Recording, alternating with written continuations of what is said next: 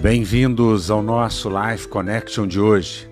David Bryan nos diz: A maioria dos homens parece viver para si, sem levar muito em conta a glória de Deus ou o bem de seus semelhantes.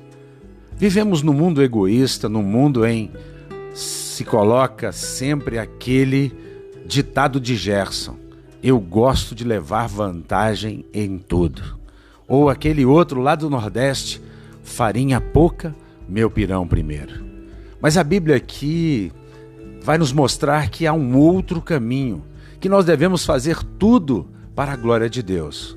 1 Coríntios 10, 31 nos diz: Assim quer vocês comam, bebam ou façam qualquer outra coisa, façam tudo para a glória de Deus.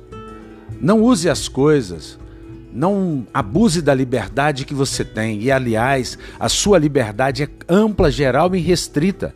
Ninguém está aí para dizer para você o que você deve ou não deve fazer. Mas você precisa entender uma coisa e responder sempre uma pergunta: O que eu estou fazendo glorifica a Deus? Se glorifica a Deus, continue fazendo. Se não, pare de ser egoísta. Pense nos outros.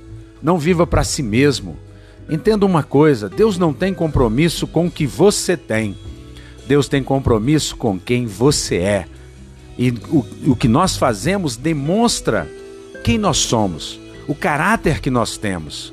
Que você não seja um egoísta, que você não seja de fato essa pessoa que vive achando que o mundo gira em torno de você, que você é dono do mundo. Não, você é filho do dono e você deve usar tudo para a glória dele.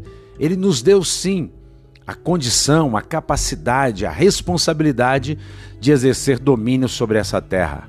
Faça isso com responsabilidade, sabendo que um dia haveremos de prestar contas dos talentos que Deus colocou nas nossas mãos.